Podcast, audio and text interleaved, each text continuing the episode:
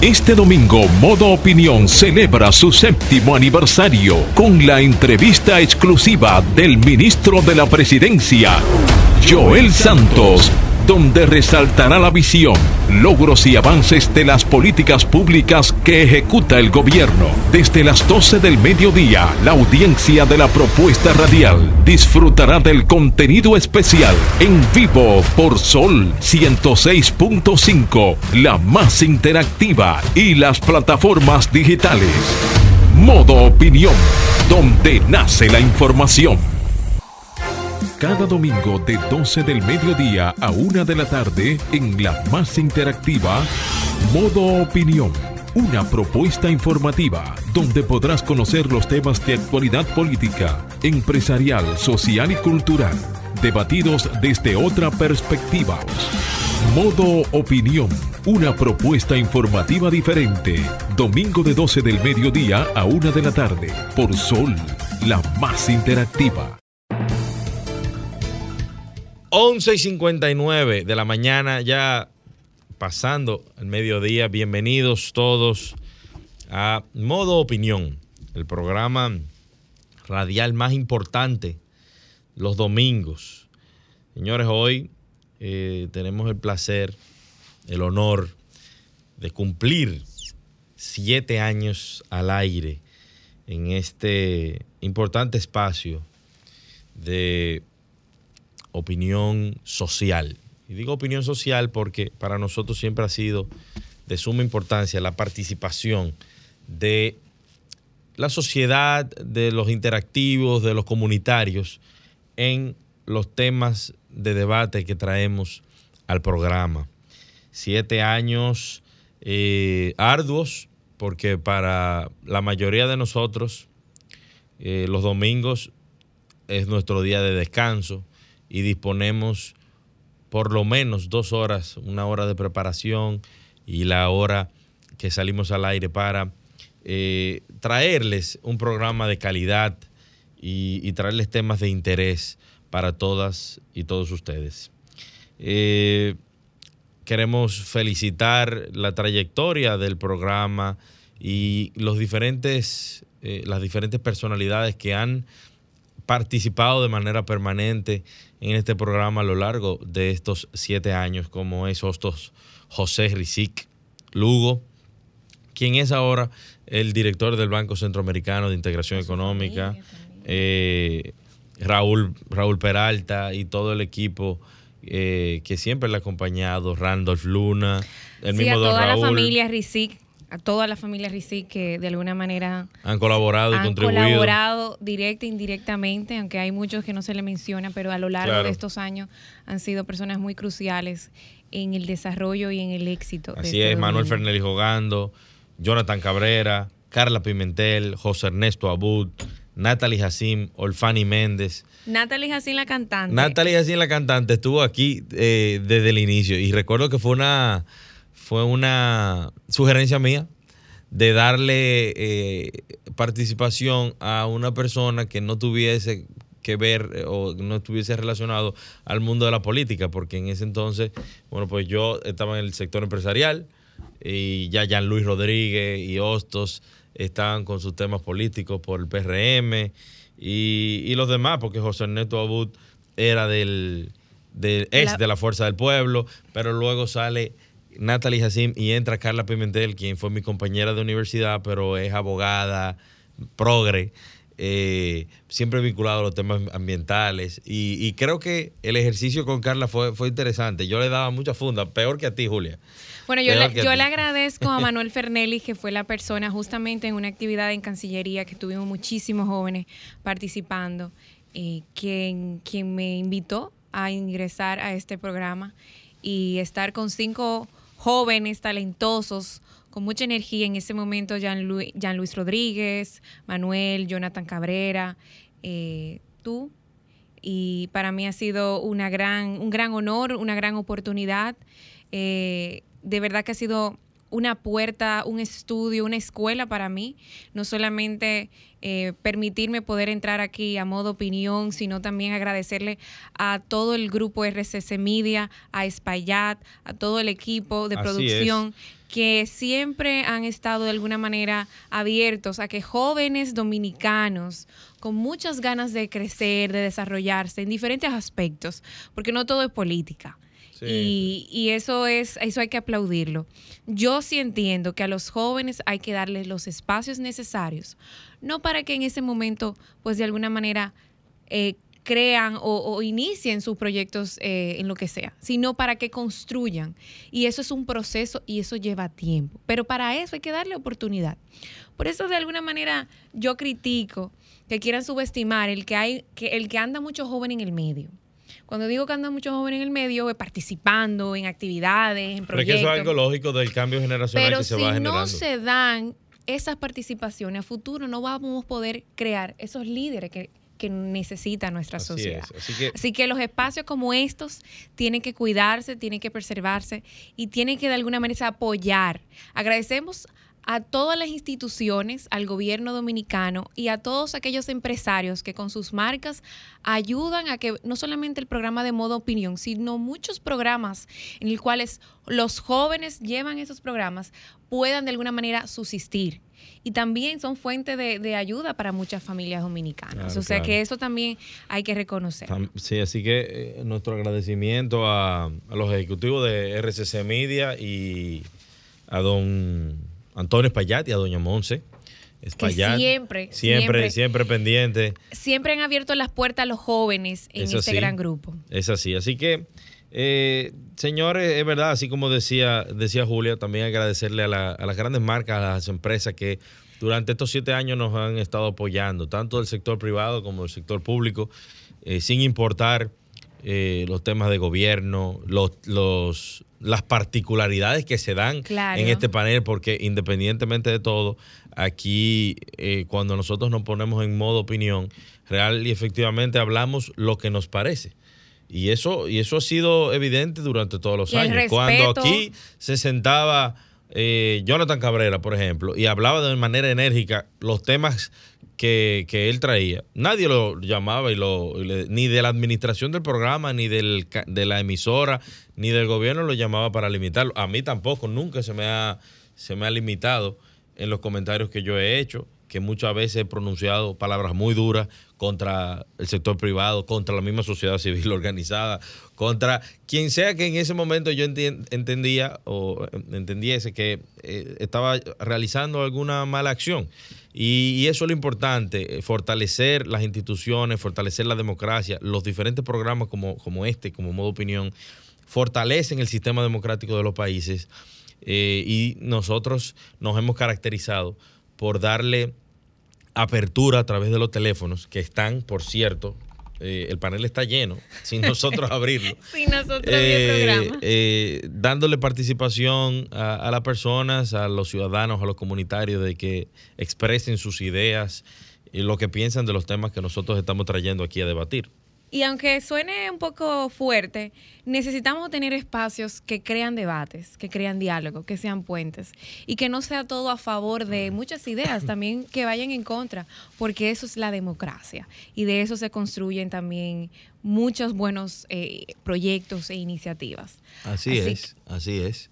Y realmente, no sé si lo mencionamos dentro de los de las personas que han formado parte de nuestro staff y de, nuestro panel, pero también está Randolph Luna, que es el menos joven de todos, pero también participó y trajo sus recuerdos, sus cápsulas empresariales y, aportó bastante a, esta plataforma.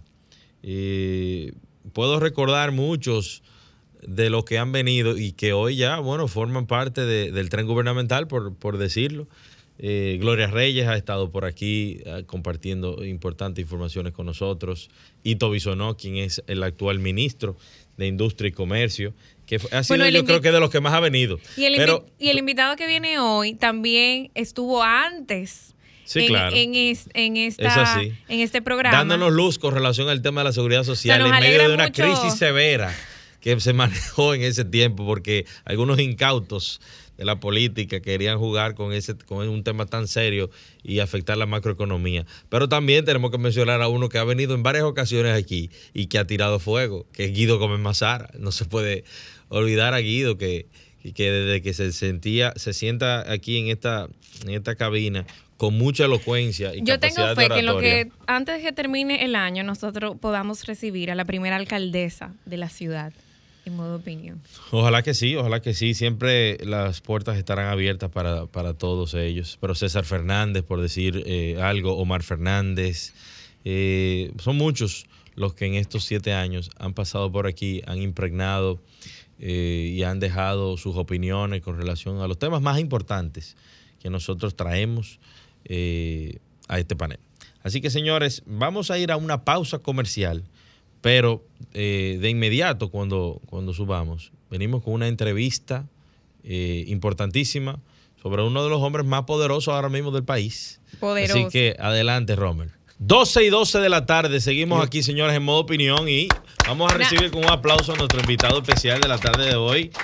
Eh, tenemos en cabina al señor Joel Santos Echavarría, ministro de la presidencia, ex gerente general de AFP Reservas, empresario importante del sector turístico de la República Dominicana. Bienvenido, ministro. Gracias por acceder a nuestra invitación en, en el marco de nuestro séptimo aniversario. Y aquí estamos un servidor, Samuel Sena y Julia Muñoz Alegre, quienes estaremos compartiendo con usted eh, esta hora eh, y hablando de los temas importantes que están manejando y que están ejecutando ustedes desde el gobierno. Bienvenido a Modo Opinión. Claro, muy buenas tardes. Ya están pasadas las 12. Eh, feliz almuerzo a los que tienen la oportunidad de arrancar temprano. Es así. Eh, pero también es muy importante iniciar esta, esta entrevista, primero felicitándolos por su séptimo aniversario. Gracias. Fuera de cámara, estábamos tratando de contar, pero yo creo que este es- esta es mi tercera vez aquí. Sí. Sí. Eh, hace, un, hace un día me manda- hace unos días me mandaron una fotografía con una que yo no me acordaba. Yo me acordaba de la, la que ustedes mencionaron, Sí. pero no me acordaba de una que salía Jean-Louis con una gorra y, Un muchachito. Sí, sí, el, el tiempo pasa y nos ponemos y, viejos. Ot- y Otto estaba ahí, pero Otto sigue, sigue, sigue, sigue viéndose muchachito, o sea que no hay problema. Es que comenzó tan temprano que todavía parece eh, un muchachito. y ese Otto rinde, rinde, Sí, rinde.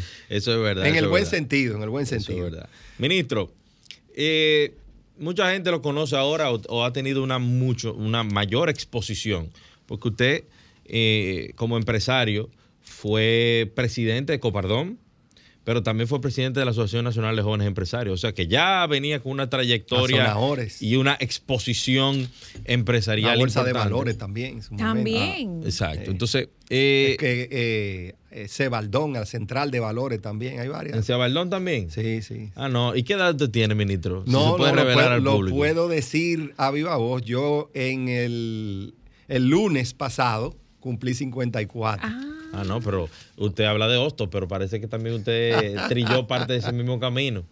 Sí, cumplí 54 en el, el pasado 17 de julio. Y aquí estamos con las energías, pues, con las pilas puestas. Qué bueno. Bueno, pues le decía que quizá la mayor exposición eh, se puede dar, se está dando ahora como ministro de la presidencia, pero eh, quizás otros no sabían parte de esa gran trayectoria. La pregunta principal, o la pregunta inicial, mejor dicho, ¿qué le motivó a usted dar ese paso del sector empresarial al, a la política? porque era un A- exitoso, bueno, es un exitoso, aunque tuvo que hacer una pausa. no, y, que, y que uno lo piensa muchas veces. Uno que viene del sector empresarial dice, ok, política. Ahora mismo si me lo plantean, yo digo, imposible. Pero usted dio ese gran paso. ¿Por qué lo dio? ¿Qué lo motivó? Sí, mira, yo creo que el, el principal elemento, obviamente, so- es una serie de, de situaciones que se van dando. Yo siempre, eh, si bien he estado, primero, primero formé parte de grupos empresariales como, es decir, como ejecutivo, luego ya con mi propia empresa, con un grupo de socios, pues obviamente siempre estuve, he estado ligado al sector empresarial más que todo. Pero eh, una primera variante que hay que mencionar es el hecho de que eh, siempre he estado involucrado a los diferentes gremios, es decir, siempre he estado en la actividad gremial que desde el punto de vista empresarial es lo más cercano a la política, se puede decir. Es decir, siempre he estado en diferentes, y ustedes han mencionado algunos, pues he estado ligado a, esos aspectos. Luego entonces se da otra coyuntura y es que eh, una persona con la cual siempre he tenido una relación de amistad a través de muchos años, también proveniente del sector turístico, el, hoy presidente Luis Abinader, pues da un paso eh, a la política.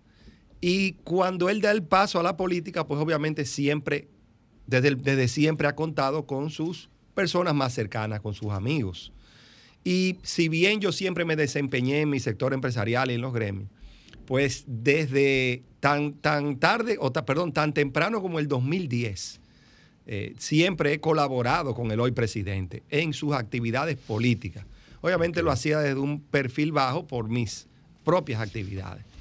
Eh, de hecho, recuerdo en aquellos primeros años, eh, algunas de, de las personas que hoy ocupan posiciones de relevancia, que colaboramos en una mesa de trabajo con el, con el político que aún ni siquiera era candidato, ni siquiera era candidato vicepresidencial, que lo fue en el, en el 2012, eh, sino que comenzaba a trillar eso, ese camino. Recuerdo al hoy canciller en ese grupo, recuerdo a Pavel Isa, recuerdo a, a Miguel Seara Hatton, recuerdo a Juan Mustafa, eh, por mencionar algunas de las personas que eh, eh, trabajábamos muy de cerca en ese aspecto. Perdonen si se me está olvidando alguno, porque ya hace más de 10 años de, ese, de ese tema, pero siempre estuve ligado al, al presidente Abinader, trabajando y colaborando con él de una manera estrecha. Pero ya para concluir la idea, al final de cuentas, el, hoy presidente Abinader se preparó durante muchos años para ejercer la función que hoy ejerce. Y también viene de una familia empresarial. Él ha tenido que hacer grandes sacrificios en ese sentido para, para él y su familia, para, que, para poder hoy eh, trabajar de la mano del, de del, vamos a decir, de los dominicanos en este, en este quehacer. Y al final uno se dice, eh, si, si el presidente, que siempre ha marcado por el ejemplo, ha hecho ese sacrificio, ¿por qué uno, si tiene los mismos deseos que él de que el país salga adelante, también hay que decir, señores, en el, en el periodo 2000, eh, 2000 vamos a, vamos a ser más específicos, 2012, 2020, se, se, van dando una serie de, situaciones en, en, en, la, en la política dominicana que uno comienza a cuestionarse si uno debe seguir, seguir, debía seguir mirando las cosas desde las gradas o si debía intervenir. Y creo que también ese otro elemento, sumado a lo que he mencionado, pues hizo que uno dijera, en este caso eh, de manera personal, voy a bajar de las gradas, eh, voy a hacer el sacrificio que requiere esta situación y vamos a colaborar con Luis Abinader para transformar y para cambiar las cosas. Y así pues sucede mi, entrada en la, en la política de manera directa. Eh, no, no fue sencillo, señores, no es fácil eh, que un empresario dé ese paso, sobre todo, sobre todo cuando tú das el paso y, y, lo haces en un partido de oposición. claramente genera muchas sorpresas y también genera muchos ataques, eh, porque obviamente tú también tienes un quehacer empresarial que, que, debía, que debía continuar hasta que ya finalmente, cuando, se me, cuando el presidente me, me pide que intervenga de manera directa en el gobierno, pues obviamente sí uno tiene que dejar en pausa esas actividades empresariales, que también requiere un sacrificio adicional, no solo de uno, sino de las personas que lo acompañan a uno en la actividad empresarial. Así es.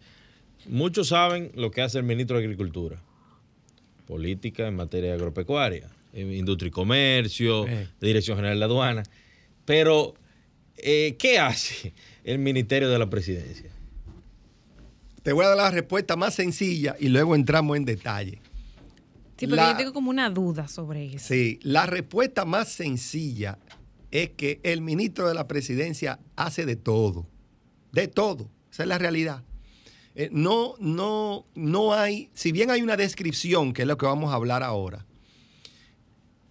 en realidad el ministro de la presidencia es un, o sea, además de, las, de, las, de, lo, de lo que está descrito, tiene que cumplir las funciones que requiera el presidente. Y los ministros de la presidencia, todos van a ejercer funciones distintas. ¿Por qué? Porque se adaptan mucho a las características del presidente de turno. Usted dice los viceministros de la presidencia también tienen que. No, los ministros de la presidencia Ah, tienen que adaptarse a las, a las características de los presidentes. Ok.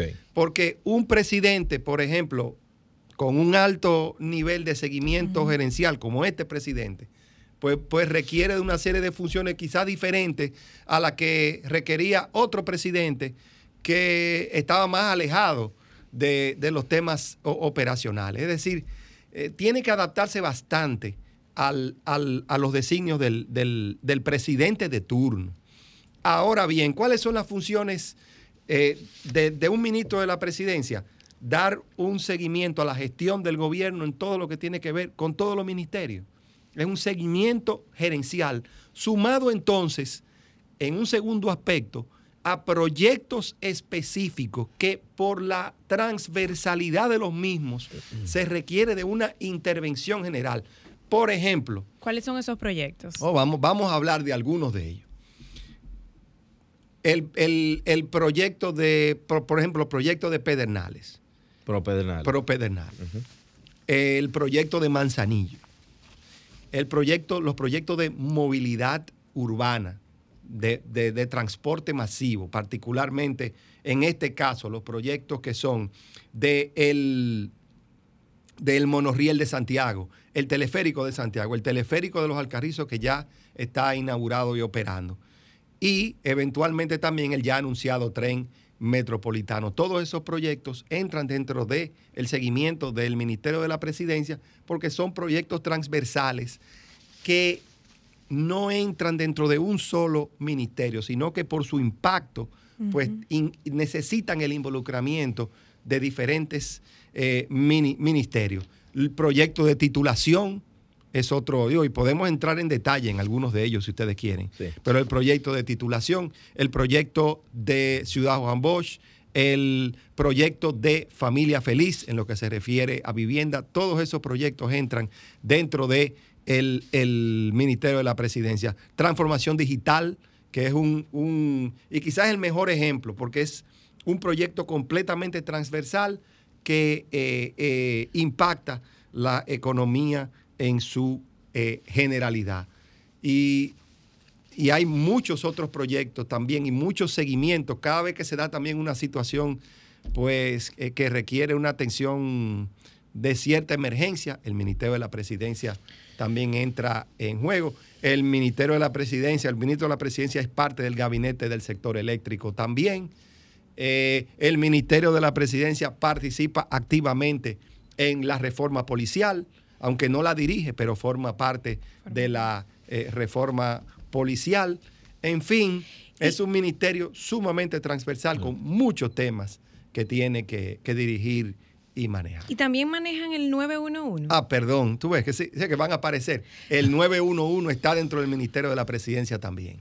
Pero el rol de ustedes con el 911 específicamente, ¿cuál es? Es, es, Porque está debajo de ustedes o entra donde, del mismo programa de... está, está debajo del Ministerio de la Presidencia, el 911.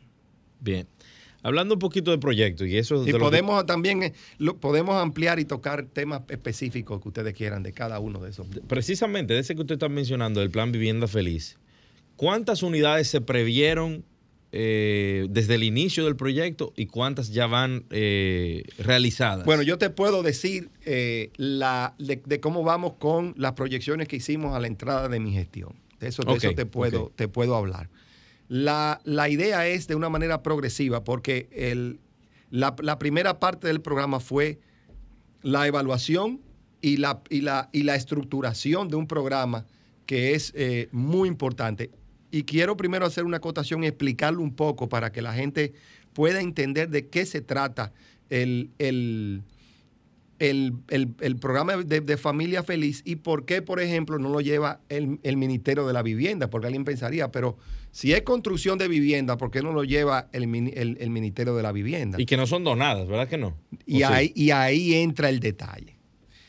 Es, es, un, es un programa que es un perfecto ejemplo de lo que es, desde el punto de vista general, una, eh, una alianza entre el sector público y el sector privado porque los roles se separan en lo que cada uno sabe hacer mejor. No, el gobierno no construye viviendas en familia feliz. La construye el sector privado. Es que hace la completa inversión y es la que toma el riesgo y la que vende eh, las viviendas a los beneficiarios. Lo que hace en este caso el gobierno es focalizar una serie de subsidios para que puedan llegar al segmento al cual está dirigido, que es un segmento clase media baja, clase baja, que no tiene, que de otra manera no tuviera la posibilidad de acceder a la vivienda, administra los subsidios y los focaliza, es decir, mediante un análisis se determinan cuáles son las familias que, que deben calificar para este tipo de viviendas, que es son las viviendas de bajo costo. De esta forma tenemos diferentes tipos de bonos. El, bono inicial, que es lo que te, te permite reducir el pago inicial que tú tienes que pagar por una vivienda. El, el, bono, el bono tasa, que también te permite reducir la tasa de interés que pagas eh, en, los primeros siete años del financiamiento, concretamente, para ponerlo que la gente lo entienda, reducirte la cuota. Más o menos, estos subsidios, dependiendo del tipo de vivienda, te pueden representar una reducción de la tasa de interés de alrededor del 4%. Está el bono ITEVIS, que te reduce también, te elimina el ITEVIS que se paga sobre la compra de la vivienda. Y está el, el, el preferido por mí, que es el bono mujer. El bono mujer está orientado y esto y en la, en la calificación nos ayuda el Ministerio de la Mujer. Fíjense cómo la transversalidad va saliendo.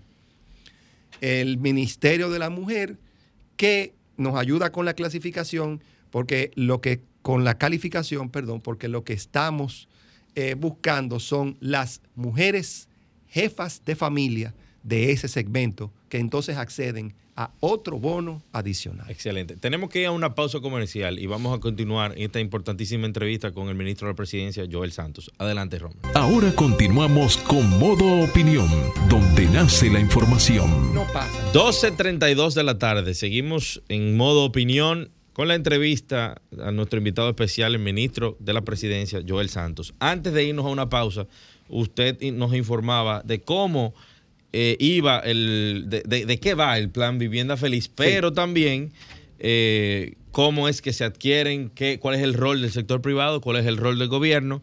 Pero, ¿cómo adquieren esta propiedad de los ciudadanos? ¿Cómo pueden adquirirla? No, los, ciudadanos tienen, hay una página en la cual las, los ciudadanos, no importa de, esto no es, una, no es un programa político, eh, ni nada que ver con eso, sino simplemente los, los ciudadanos aplican se, hace la evaluación, obviamente eh, se van los, el sector privado va desarrollando los proyectos, hay que ver la, hay que ver cómo se ata el, lugar donde la persona quiere eh, su vivienda y los proyectos que están en desarrollo. ¿Se supone que es a través de un fideicomiso?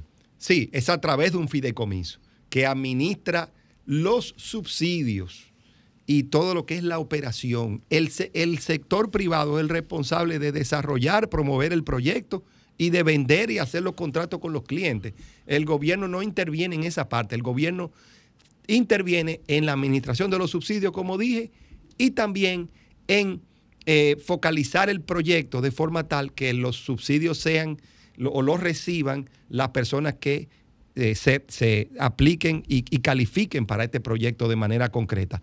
Eh, sobre el tema de, los, de las unidades, este año vamos a terminar con entregando más de 4 mil unidades en, el, en lo que es el proyecto, con una proyección de entregar otras 10 mil en el 2024. Esos son los números que, que, que estamos manejando 2023, 2024. Vamos, Julia. No, no, fuera del aire, eh, yo le estaba comentando al ministro específicamente porque lleva el 911. Y la supervisión del sistema de emergencias el 911. Y que, que una corrección. Ajá. El número, el, el, el, la forma correcta de decir es el 911, no 911.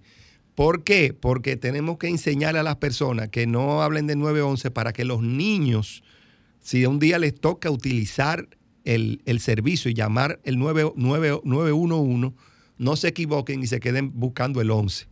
Muy buena observación.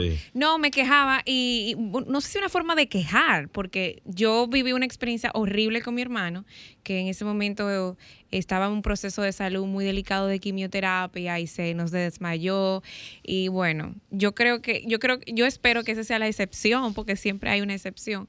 Pero cómo cómo ha avanzado, cómo ustedes asumieron e-, el sistema?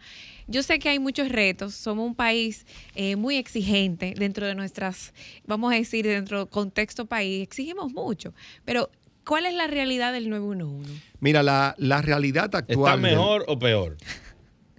Yo te voy a... porque, porque eso de ser, de estar mejor o peor, tiene mucho que ver con las expectativas. Por eso dije que uno espera mucho, exige mucho de los servicios públicos. No, pero sobre todo de ese. Mira, mira qué sucede. Cuando el sistema comenzó en el 2014 y yo me voy a, me voy a inscribir dentro de, dentro de ese grupo, la expectativa de los ciudadanos era que en este país no se podía establecer un servicio de 911. Esa era la realidad. Por lo tanto, cuando el servicio se inició y comenzó a operar, las expectativas eran bajas.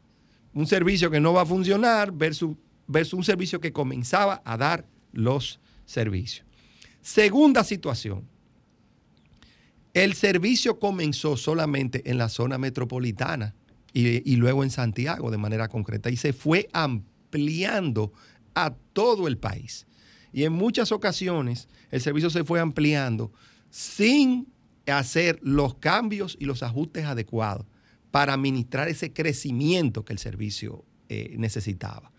Ahora bien, el servicio continuó pues su, su, su objetivo de, crecimiento. Hoy día, la población, las expectativas de la población han cambiado de manera importante. Es decir, ya no basta con que el servicio opere. Ya las personas han hecho suya el servicio 911. Y más allá, las expectativas son de una excelencia mucho más alta. La, la población ha subido la vara en cuanto a lo que es la expectativa del servicio 911. Yo no digo que no puedan haber eh, situaciones que puedan suceder, pero yo le pregunto a la gente, ¿cuánto, ¿cuántas, yo le pregunto a la gente cuántas eh, emergencias, ah bueno, perdón, ese es otro tema. Hay elementos de criterio en la población entre lo que es una emergencia y lo que es una urgencia, en lo cual requiere de mucha educación a la población, donde ahí sí hay una brecha. El 911 atiende emergencias, no urgencias. Entonces muchas personas dicen, no me han atendido. Bueno, pero usted lo que tenía una, una urgencia, no una emergencia. Entonces yo le pregunto a la, a la gente, ah, bueno, porque yo le voy a decir algo. La, gente utiliza el servicio 911 para, para, para cualquier cosa, hasta para pedir pizza. Hay gente que llama al 911 a pedir pizza, hay gente que llama al 911 para que le den direcciones. ¿Y esa gente no se multa? Hay confusión. Se multan, yo creo que sí. No, no, no. No, hay confusión. Ustedes se acuerdan del 1411. Hay gente que cree que el, que el 1411 es el, el 911 es sustituto del 1411 y llaman para pedir eh, referencia. Referencia de, teléfono, dame el teléfono de Página amarilla. Sí, como si fuera página amarilla. Entonces. Qué barbaridad. Para esa gente hay que multarla, ministro. Mira. No lo chancen. Miren. para que eh, aprendan. Yo le pregunto a la gente, ¿cuántas emergencias diarias? Emergencias, recuerden que diferencia emergencia de urgencia. Ah, bueno, y de las llamadas también.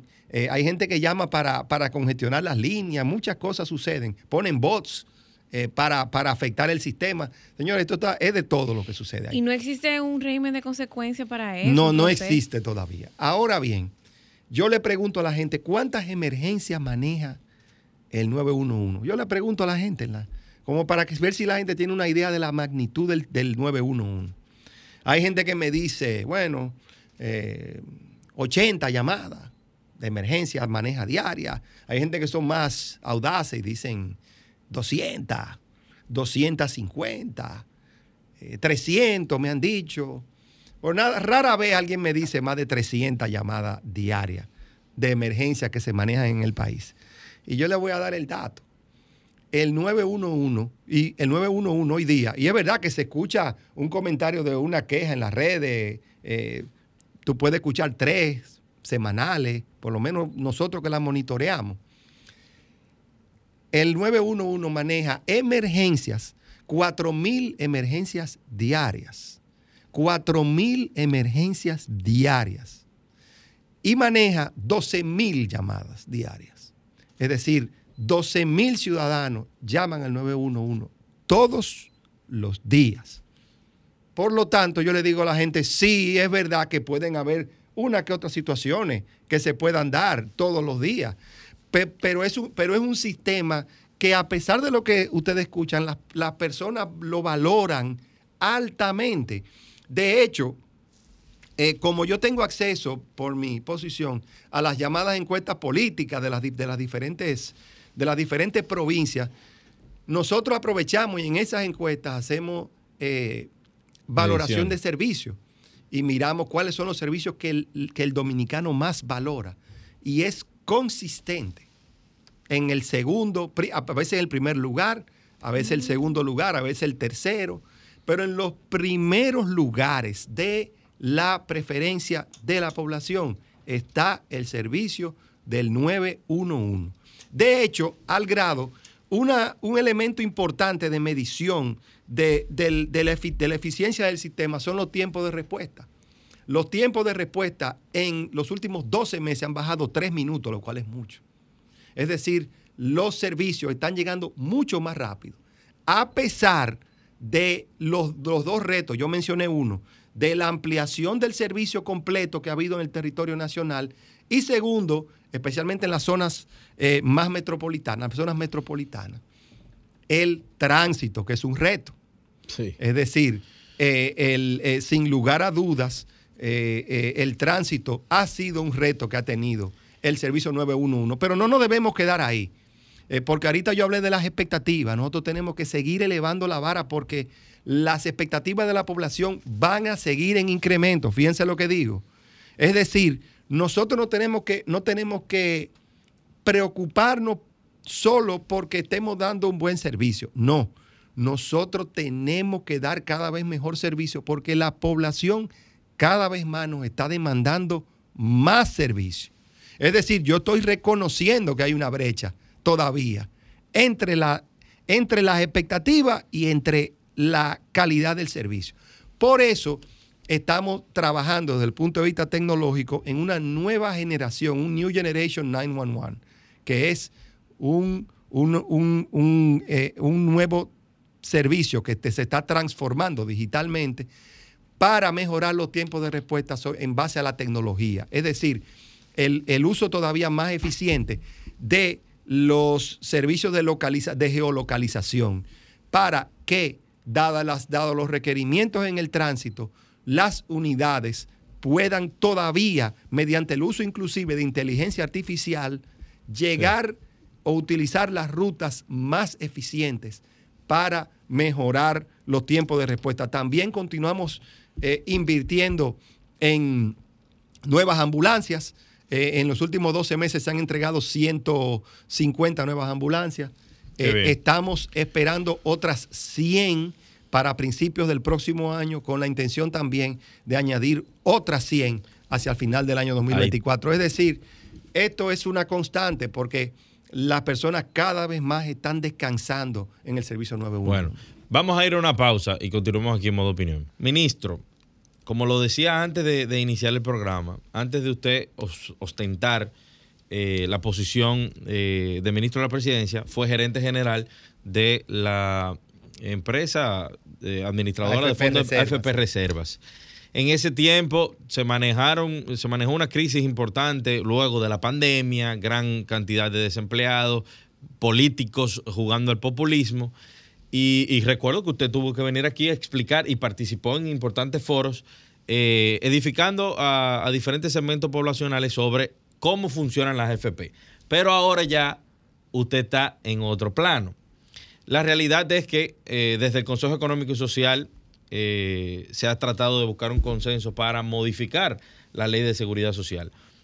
¿Qué cambios usted entiende ahora desde la óptica de gobierno que debe hacérsele en, el marco de la modificación de la ley de seguridad social?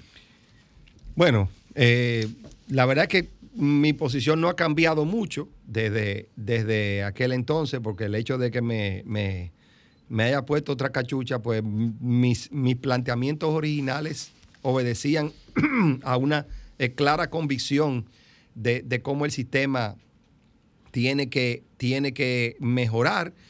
Yo, perdón, todavía sigo pensando que el, en lo que se refiere a pensiones de manera concreta, el, yo, yo, hago una observación muy general y, aplica a muchos elementos. De hecho, hoy escribí un tweet eh, referente a eso que me gustaría así comentarlo al final, para, antes de terminar.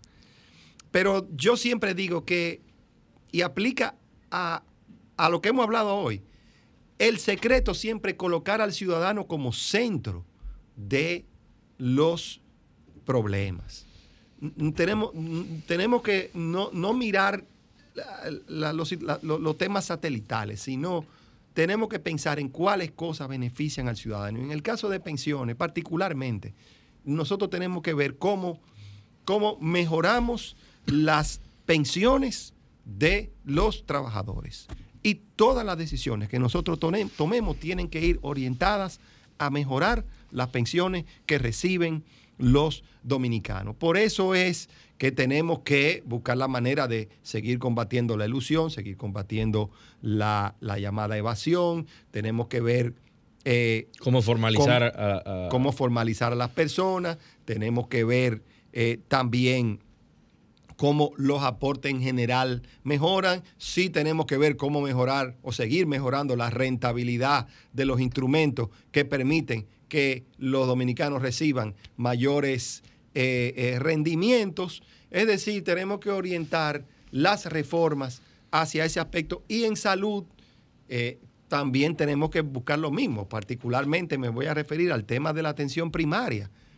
Porque ¿qué es lo que estamos buscando? Que la accesibilidad al ciudadano sea mucho más sencilla, pero también que los costos operativos del sistema puedan mejorar de forma tal que la salud sea de mayor calidad, las personas puedan eh, eh, eventualmente, eh, mediante una mayor calidad y una mayor eficiencia, puedan acceder a mayores servicios, porque eso permitirá que, que el catálogo de servicios pues, sea mucho más amplio.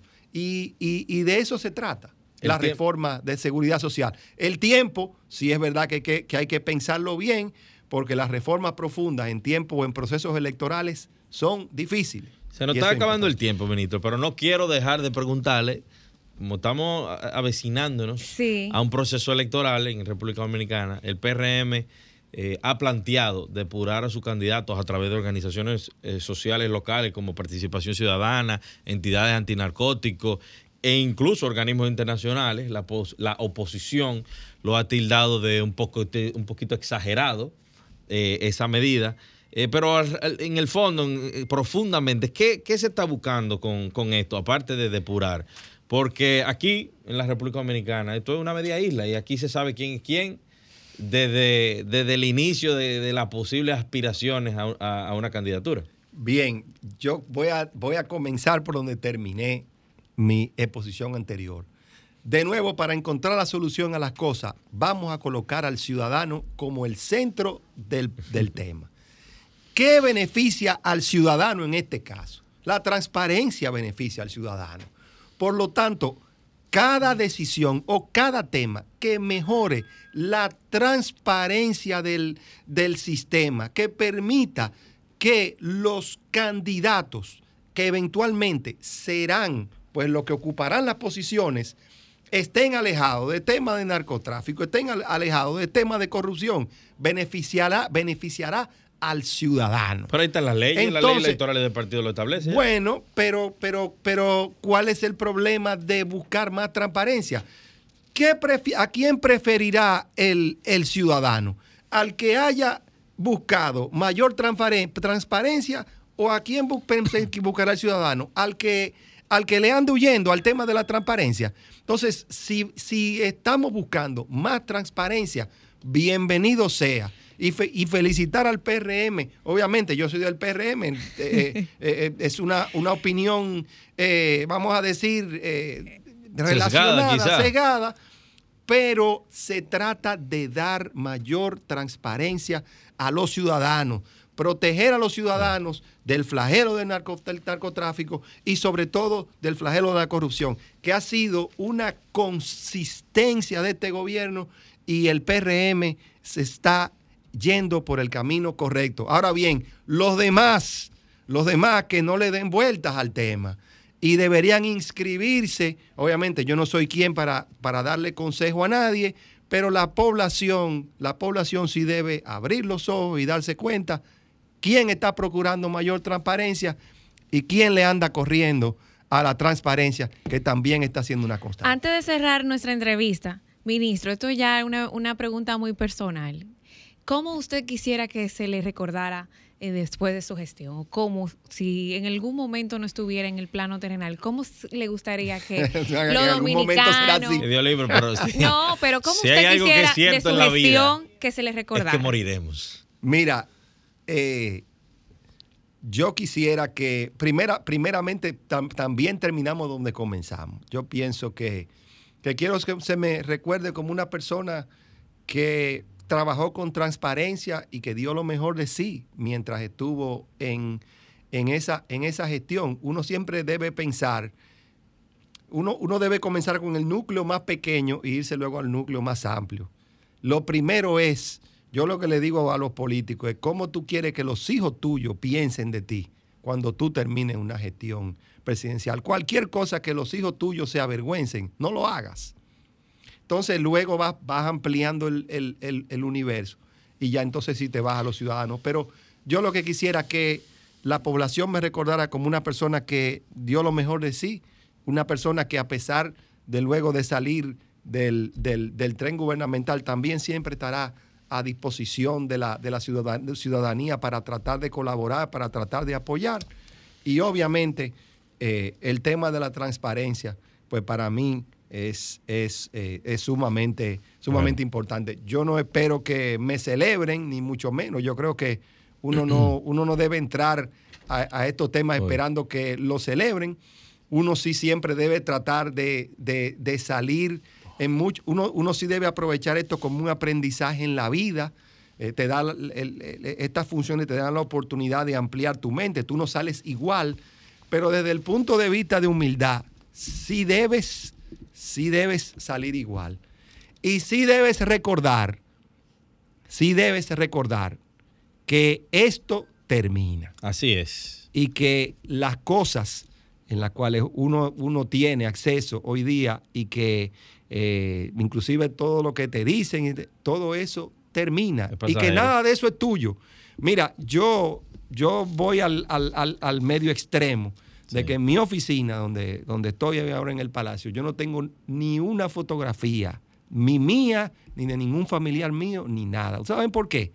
Porque eso no es mío. Es pasajero, pasajero. Eso es pasajero. Así es, eso, es lo que debe ser recordado. Ministro, agradecerles realmente por su tiempo, por eh, explicarnos lo que están haciendo del Ministerio de la Presidencia, a todos los ciudadanos que sintonizaron eh, modo opinión. Y que llenaron las líneas también. Les agradecemos, les agradecemos su tiempo y el domingo que viene llámenos para hacer la pregunta porque lamentablemente se nos acabó el tiempo y no dejen de quedarse en sintonía con nuestros compañeros de Arquitectura Radial. Bendiciones, feliz domingo. Feliz.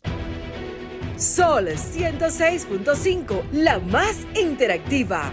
Una emisora RCC Miria.